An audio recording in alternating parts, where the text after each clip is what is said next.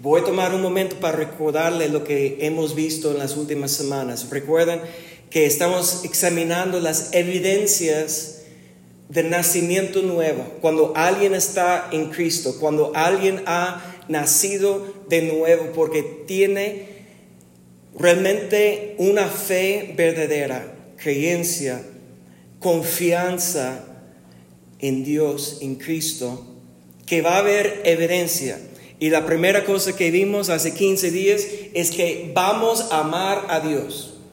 Esa es la, primera cosa, que el que nace de nuevo ama a Dios. Y la segunda cosa que vimos, y todo está en 1 de Juan, cinco capítulos, que puede leer toda la carta que escribió Juan a sus discípulos en menos de 10 minutos, pero encuentras esos tesoros. Que la primera evidencia vamos a amar a Dios, la segunda es que vamos a amar a los demás. Porque los que aman a Dios guardan a sus mandamientos y el mandamiento nuevo que Cristo dio a sus discípulos era amar unos a otros. Como Cristo amó a ellos, ellos tenían que amar a los demás igual. Y lo que platicamos la semana pasada, la tercera evidencia es que el que nace de Dios hace lo que quiere ¿qué hace? Hace la justicia. Esto habla de lo que es recto delante de Dios. No hacemos lo que queremos, no hacemos conforme a nuestros deseos, sino hacemos la justicia, lo que es recto delante de Dios, creyendo que hay una recompensa. ¿Por qué? Porque Dios es galardonador a los que le buscan. ¿La salvación es por obra? No. La salvación es gracia por medio de nuestra fe. Es un don. Es algo que Dios nos da por su amor, no por nuestras obras. Pero cuando tenemos una fe verdadera, amamos a Dios, amamos a los demás, guardamos sus mandamientos y tenemos la esperanza de una recompensa. Entonces amamos a Dios, amamos a los demás, hacemos la justicia, las tres evidencias que hemos examinado hasta ahora. Vamos el día de hoy adelante y vamos a iniciar en 1 de Juan capítulo 5, ah, perdón, 1 de Juan capítulo 5, verso 4. El apóstol Juan dice así, porque todo lo que es nacido de Dios, ¿Qué dice? Vence al mundo. Y esta es la victoria que ha vencido al mundo. ¿Qué vence al mundo? Nuestra fe. ¿Cuántos tienen fe el día de hoy? Vamos a hacer una oración, Padre. Abre nuestro corazón para recibir tu palabra, que tu Espíritu Santo nos habla, que tu Espíritu Santo nos guía a conocer tu verdad en el nombre de Cristo Jesús. Amén. Ahora, yo recuerdo que hace 15 días, en el primer mensaje que compartí, estamos platicando sobre, recuerden, la teología del ladrón en la cruz. ¿Qué hizo él para entrar en el paraíso el mismo día que murió en la cruz juntamente con Cristo?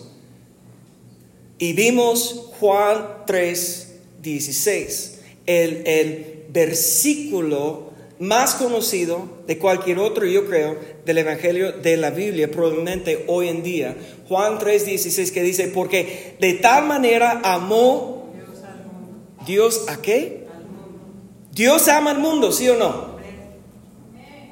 Mm, piénsalo bien. Dios ama el mundo. ¿Qué dice el verso? Porque cuando por regular, mira, les, quiero, yo, mi amiga, una de mis, mis amigas mejor, una vez preguntaron, en una palabra puedes describir a David y ella dijo, bien rápido, analítico. Porque, porque eso es lo que necesita. Yo quiero compartir algo con ustedes. Cuando están leyendo la Biblia Y si estás aburrido es porque no estás analizando, no estás pensando, no estás meditando, no estás pensando en lo que estás leyendo. Hoy en día vas a escuchar mucha gente dice que somos todos los hijos de Dios. Y Dios ama todo el mundo. Pero ¿qué dice el verso? Amó. Si entiendo yo el español, amó habla del pasado. Una vez. En un punto de la historia, Dios amó el mundo. Pero la pregunta hoy es, ¿Dios ama el mundo? Porque lo que vimos aquí en, en, 1 de Juan capítulo 5, verso 4, es que todo que es nacido de Dios vence al mundo. Ha vencido al mundo, tiene victoria sobre el mundo. Y, mucha gente dice que hay una contradicción entre Juan, el Evangelio 3.16, Dios ama al mundo, y la carta que Juan escribe, cuando dice, por ejemplo, si, y vamos a ver eso en un momento, pero 1 Juan 2.15 dice, no ames al mundo. Ahora, entonces, ¿quién tiene razón? ¿Dios ama al mundo o no? Pues el verso dice, Dios amó al mundo. Entonces, esa es la pregunta. ¿Qué es el mundo? Esa es la primera pregunta, porque probablemente Jesús, cuando él estaba enseñando a sus discípulos y los judíos en estos tiempos, dicen los teólogos, yo no sé, pero dicen ellos que probablemente tenía conocimiento de hebreo, pero hebreo no era la idioma común en su día, era arameo, que es como una mezcla de, de las idiomas de región. Era la lengua común en su día. Pero en el Nuevo Testamento, los escritos que tenemos más antiguos ni son en hebreo ni en arameo, sino en griego. No son los originales, no tenemos originales, tenemos copias de copias, pero tenemos mucha confianza que hay que Dios tuvo su mano sobre su palabra para conservar, para, para, preservar y para dar a nosotros la verdad hoy en día. Pero en el griego, lo más antiguo que tenemos esa palabra mundo es la palabra cosmos.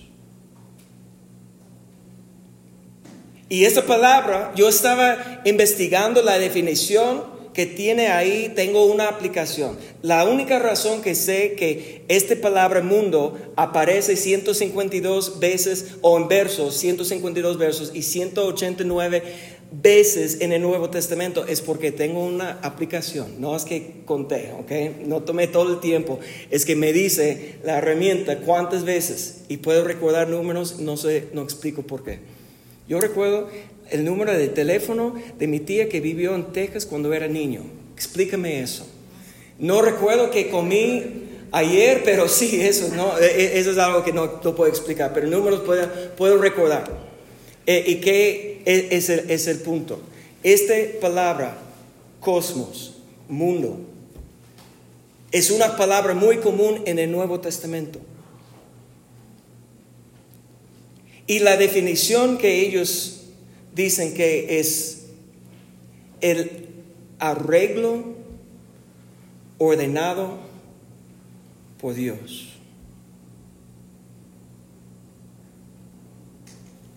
Creemos nosotros que Dios creó al mundo, ¿sí o no? Que Dios tomó cada, comenzó a formar cada célula y juntarlos y comer, comenzar a hacer procesos, que todo está creciendo y multiplicando conforme a su género, que todo es en orden. Y los científicos han comprobado que en lo más mínimo, una desviación desde el principio, que no, el, mundo no puede existir. Hay en la naturaleza, en la creación, un orden de tanta precisión que la mayoría de los científicos tienen que reconocer que no puede ser una casualidad o un accidente. Solamente no puede ellos distinguir, hasta hoy en día están diciendo que la materia propia tiene inteligencia, los que quieren negar al Creador. Porque no puedes negar el orden en la naturaleza. Y todo está construido de una potencia, un poder de energía, de luz, todo. Todo lo que es visible, todo lo que es palpable, todo lo que podemos ver y tocar y sentir e, e, es energía. Y, y algo que la ciencia no todavía puede explicar es por qué no está saliendo todo, que está formando y, mantiene junto las células y, nuestro cuerpo y por qué no hay caos. Es porque la Biblia enseña que Dios no es un Dios, hay diferentes traducciones de confusión o de desorden, sino Dios es Dios de paz. Dios es lo que pone orden adentro de nosotros en todas las cosas. Entonces, ¿qué es el mundo? El mundo es todo lo que podemos ver, todo lo que podemos tocar. ¿Qué es el mundo? Mira, el mundo original, cuando dice Dios amó al mundo, recuerden en Génesis capítulo 1, cada día de la creación terminó diciendo Dios es bueno. ¿Por qué? Porque todo lo que Dios hace es bueno, porque es su naturaleza, Dios es bueno.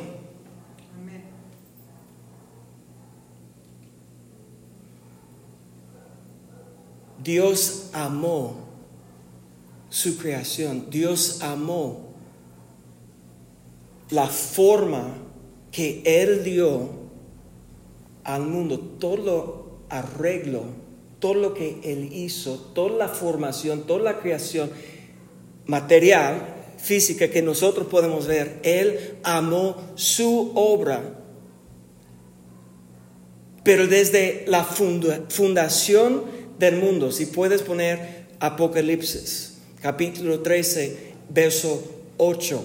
Este versículo habla del Cordero de Dios, que fue inmolado desde cuándo. ¿Desde cuándo? Léalo desde el principio del mundo. Cuando Génesis 1.1 dice, en el principio Dios creó los cielos y la tierra, creó el mundo. Juan 1.1 cuando dice, en el principio el verbo era con Dios y el verbo era Dios. Jesucristo es eterno. ¿Cuándo fue creado Jesucristo? Esto es Cristología, lección número uno. Cristo nunca fue creado porque Cristo es Dios. Cristo es eterno.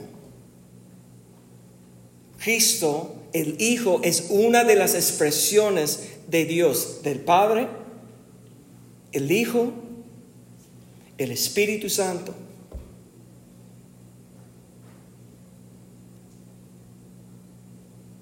Y Dios amó lo que creó. Problema es por causa de la contaminación y la corrupción del pecado. Porque Dios nos dio una voluntad propia. Cree mi palabra y sigue mi palabra y cumple mi voluntad. Dio un mandamiento solamente a Adán y Eva, que no coman del árbol de fruto de bien y mal. Dio a Moisés 613 mandamientos. ¿Por qué? Porque desde el principio no pudieron cumplir con uno. Pero Dios arregló y puso en orden todo el mundo. Dios amó al mundo. Pero gracias a la corrupción, confusión y contaminación del pecado, Dios tenía que hacer desde el principio un plan de salvación. La primera vez que Juan Bautista ve Jesucristo acercándose en el poder del Espíritu Santo, clama, el Cordero de Dios que quita el pecado del mundo. La crucifixión no era plan B de Dios. ¿Cuándo fue inmolado el Cordero? Desde el principio del mundo, cuando Dios amó al mundo. Esto es cuanto Dios ama tanto a restaurar y rescatar su creación y, y ponernos otra vez en comunión con Él. Eso se llama reconciliación. Esto es el corazón del Padre. Es que nosotros podemos ser reconciliados, pero para ser reconciliados con Dios tenemos que ser renacidos. Porque hemos sido nacidos en pecado. Pecado de mi mamá y de mi papá y de mis abuelos, hasta todas las generaciones, comenzando con Adán. El pecado que estamos batallando el día de hoy es gracias, no solamente al daño que hizo mis papás a mí, no, es gracias a Adán y Eva y su decisión. Y es por eso, cuando Dios amó al mundo, hizo la decisión que ellos van a corromper el mundo. Ellos van a contaminar y por causa de su pecado van a atraer sobre el mundo la, la, la ira de Dios. Pero Dios hizo un plan. Yo voy en el tiempo perfecto enviar a mi Hijo, el Cordero, que va a quitar el pecado del mundo, que va a entregar su vida, que será el sacrificio perfecto, el Cordero perfecto.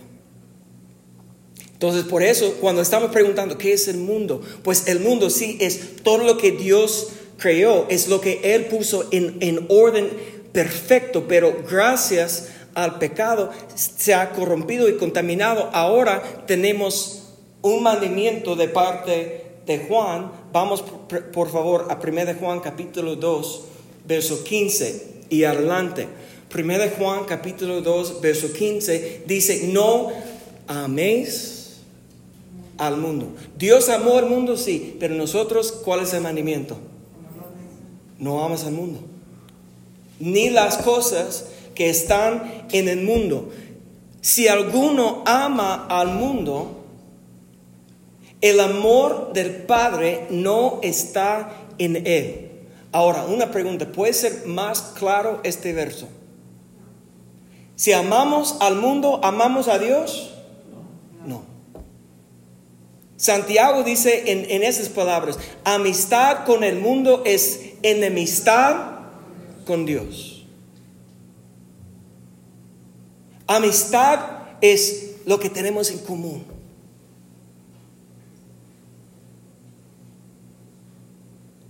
Tenemos los mismos gustos, metas, deseos, mentalidad.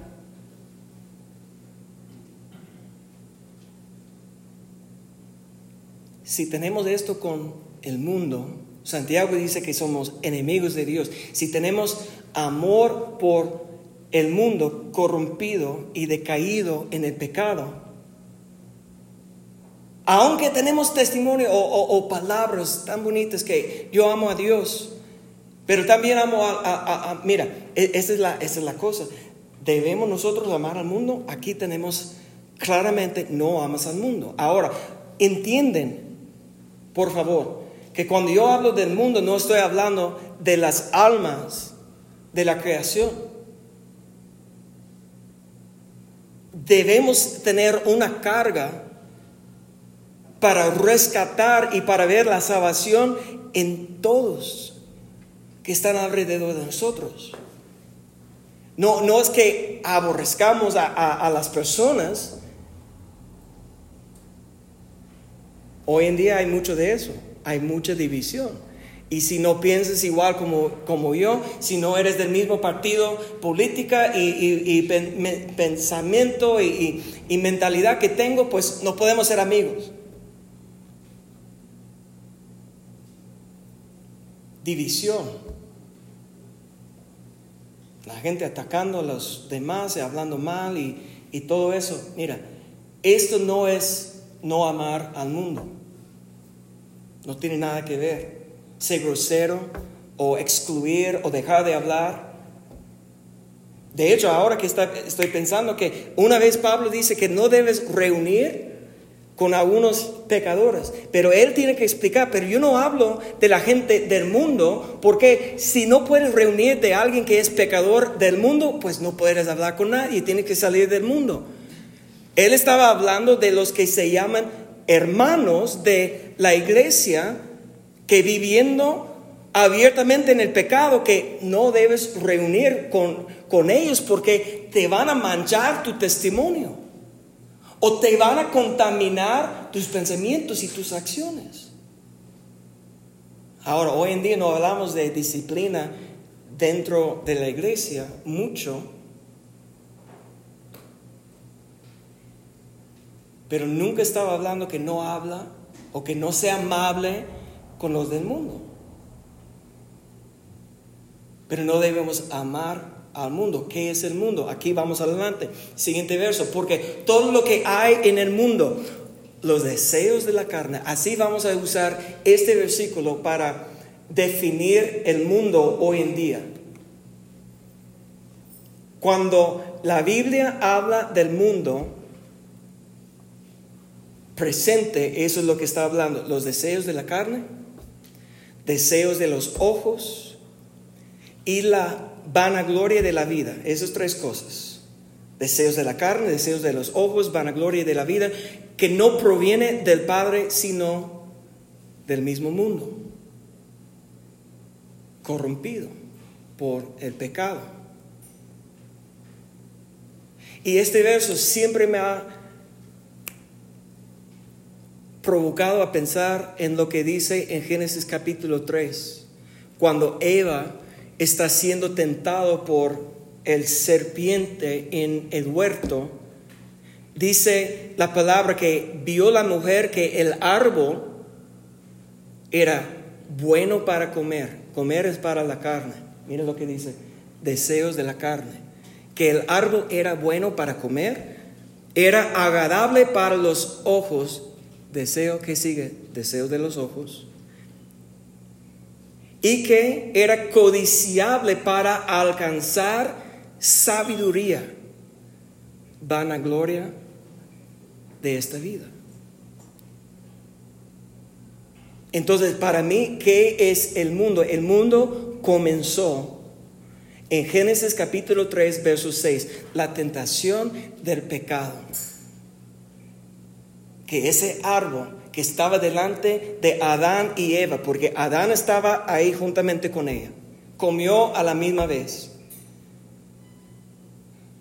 Hombres no podemos culpar a las mujeres para todos los problemas del mundo.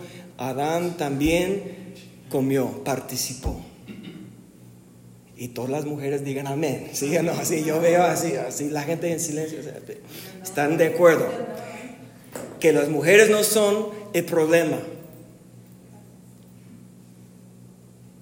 Realmente Romanos capítulo 5 culpa a Adán.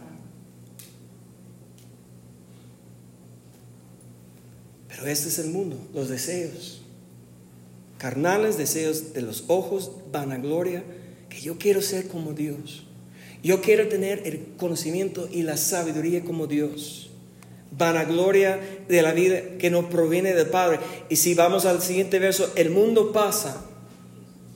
El mundo en, en esta condición presente, contaminada, corrompida, pasará. Es por un tiempo.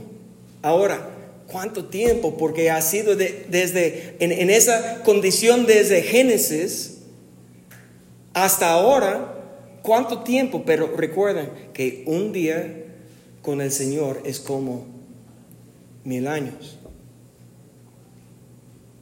Entonces estamos viviendo todavía en un siglo de maldición, de maldad, bajo de una maldición, pero, pero gracias a Dios por la redención que hay en Cristo, nosotros podemos salir de la maldición, amén. Podemos ser rescatados de la maldición, pero ¿qué es lo que necesitamos? Necesitamos ser nacido de nuevo. Y el que es nacido de nuevo vence al mundo. ¿Qué es el mundo? Los deseos de la carne, los deseos de los ojos y la vanagloria de esta vida que no proviene del Padre, sino del mundo. El mundo pasa y sus deseos, pero el que hace la voluntad de Dios permanece para siempre. Desde el principio el plan de Dios era engendrar un pueblo, sus hijos, que puedan extender su reino sobre toda la faz de la tierra. Su reino es el área en donde la voluntad de Dios se cumpla. El rey tiene su voluntad. El reino es donde la voluntad del rey es cumplido. creó a Adán para hacer su voluntad y no lo cumplió.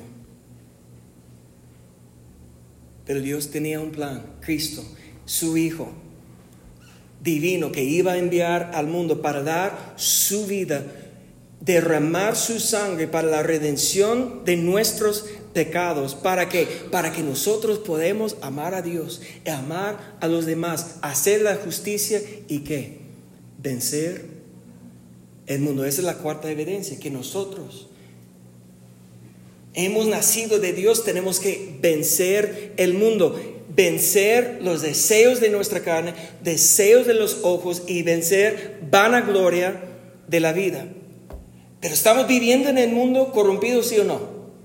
Pero la Biblia, Jesús enseñó, habla Jesús y, y más en el, en el Evangelio de Juan que en cualquier otro Evangelio más de una tercera parte de todas las veces que ves la palabra cosmos, mundo, en el Nuevo Testamento está en las eh, ah, palabras de Juan, que escribió Juan. Jesús dijo que son en el mundo, pero no son del mundo.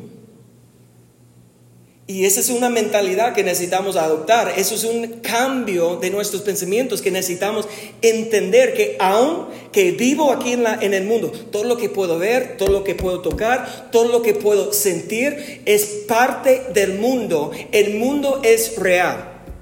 Hay gente hoy en día que dicen como una teoría que estamos viviendo como en la Matrix. ¿Han visto eso? Que todo es una realidad virtual, que no existe nada. Pero yo te digo que este es el mundo físico que Dios creó, pero nunca fue la intención de Dios para vivir conforme nuestros sentidos físicos.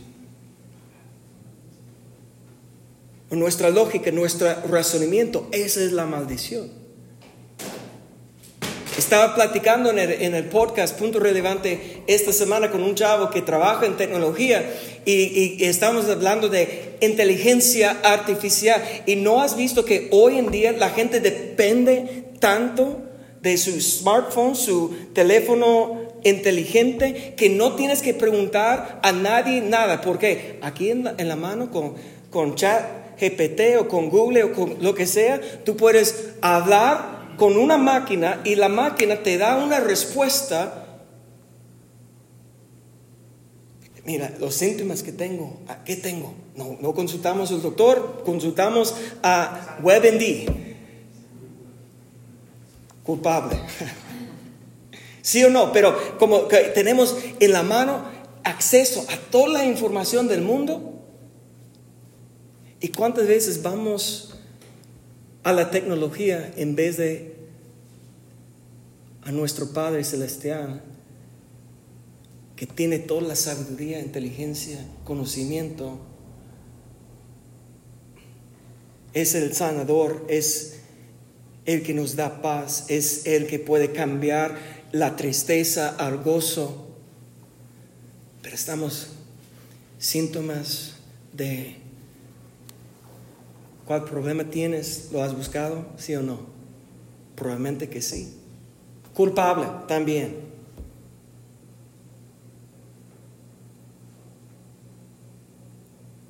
El mundo está preocupado que la inteligencia artificial va a reemplazar a nosotros en nuestro trabajo. Estoy más preocupado yo que la inteligencia artificial va a reemplazar a Dios.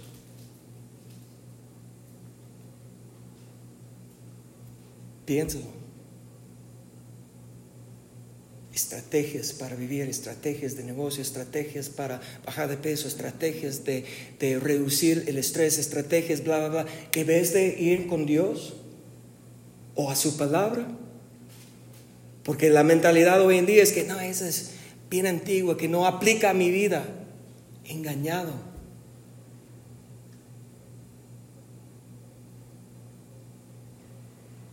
Dios es el creador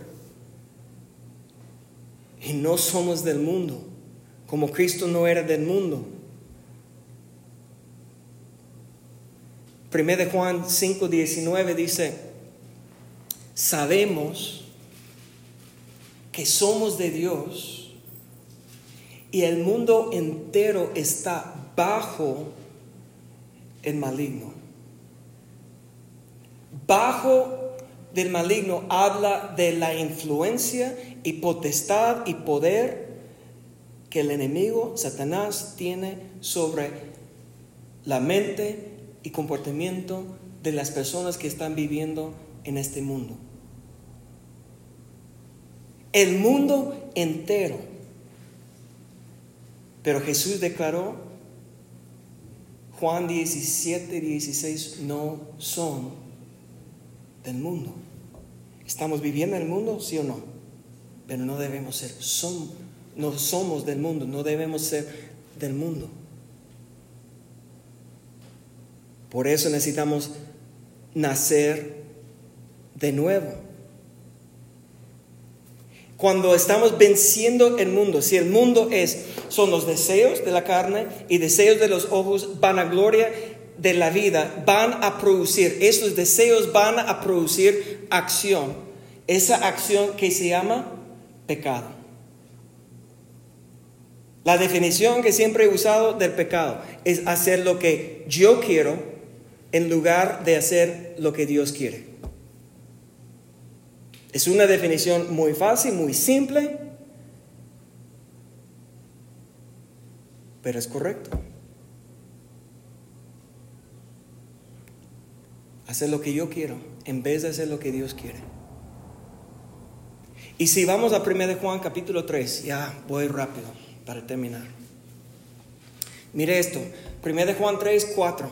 Vamos a, ah, pues, bueno, leer verso 9 primero. Todo aquel que has nacido de Dios no practica el pecado. Ahora, ¿quién va a definir el pecado? ¿Nosotros?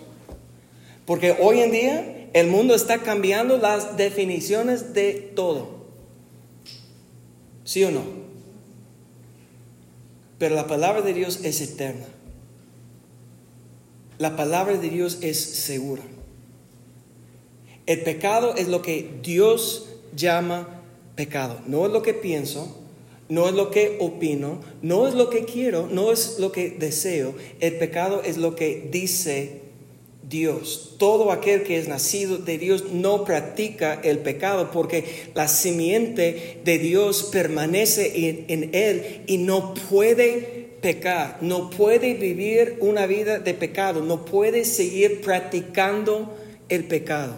No quiere decir que después del nacimiento nuevo nunca vas a tener un error o pecar, no está diciendo eso, pero dice que tu estilo de vida, lo que estás practicando, lo que estás haciendo como hábito, estilo de vida, no es de pecar, porque es nacido de Dios. Entonces, esa es la quinta evidencia. El que nace de Dios no practica el pecado. Amamos a Dios, amamos a los demás, hacemos la justicia. Número tres, número cuatro, venceremos al mundo, el mundo es el pecado. ¿Ok? Deseos de la carne, deseos de los ojos, deseos, uh, vanagloria de la vida, en una sola palabra, pecado. El que es nacido de Dios vencerá el pecado. Y aquí, número 5 dice esto. Todo aquel que es nacido de Dios no practica el pecado. Y, vamos a leer el contexto. Comenzamos en verso 4. Todo aquel que comete pecado infringe también la ley, pues es pecado, eh, eh, eh, pues el pecado es infracción de la ley. Dios declara, esto es mi mandamiento, esta es mi, ley, esta es la manera que quiero mis hijos viviendo conforme a estos parámetros, a límites, su diseño. Y cuando nosotros estamos como la, transgresión o infracción de la ley cuando decidimos que voy a hacer lo que yo quiero, lo que yo pienso, eso es pecado. Y sabes que el que apareció para quitar nuestros pecados, ¿quién apareció para quitar nuestros pecados?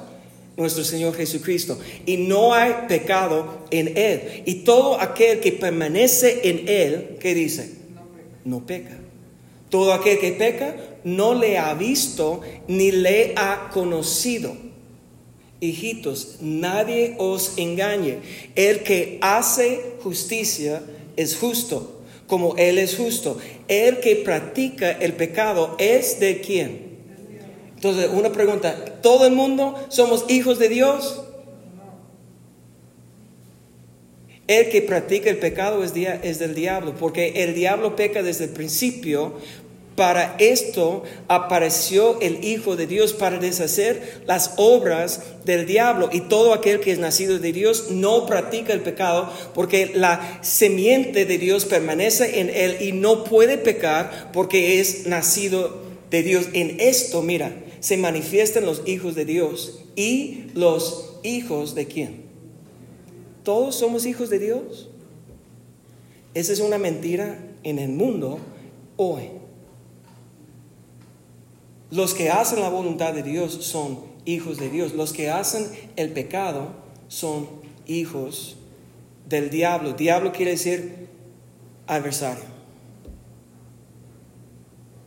Enemigo de Dios. Y si tenemos amistad con el mundo, somos enemigos de Dios. Si amamos al mundo, el amor del Padre no está en nosotros.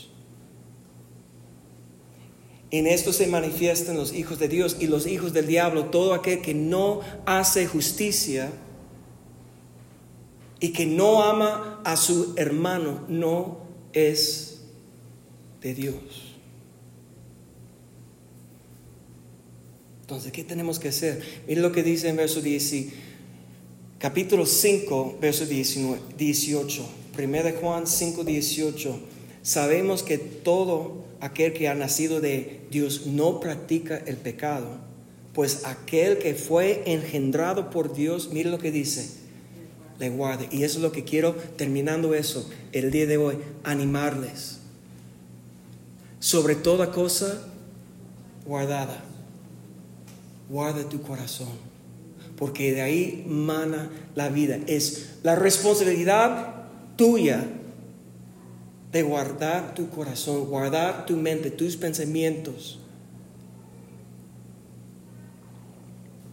aquel que fue engendrado por Dios le guarda y el maligno no le toca. Todo el mundo está bajo de la influencia, el poder del maligno. Todo el mundo.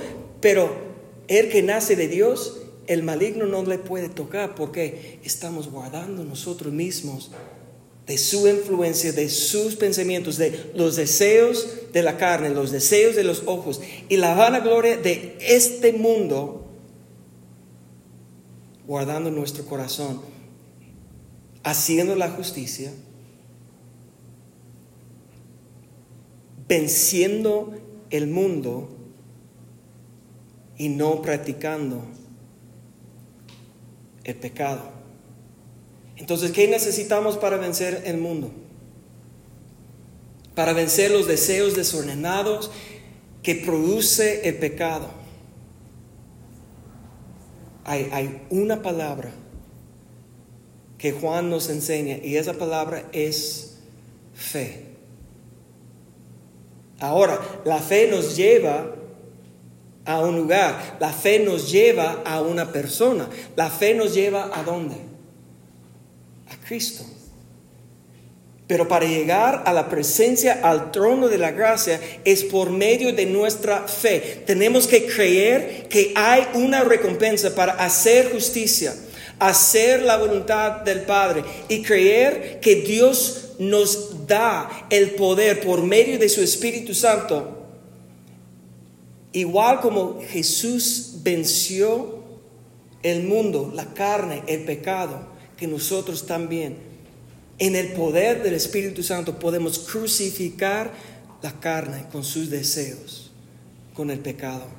Y terminamos con esto, 1 Juan 5, 4 y 5. Escucha la palabra, porque todo lo que es nacido de Dios vence al mundo y esta es la victoria que ha vencido al mundo, nuestra fe.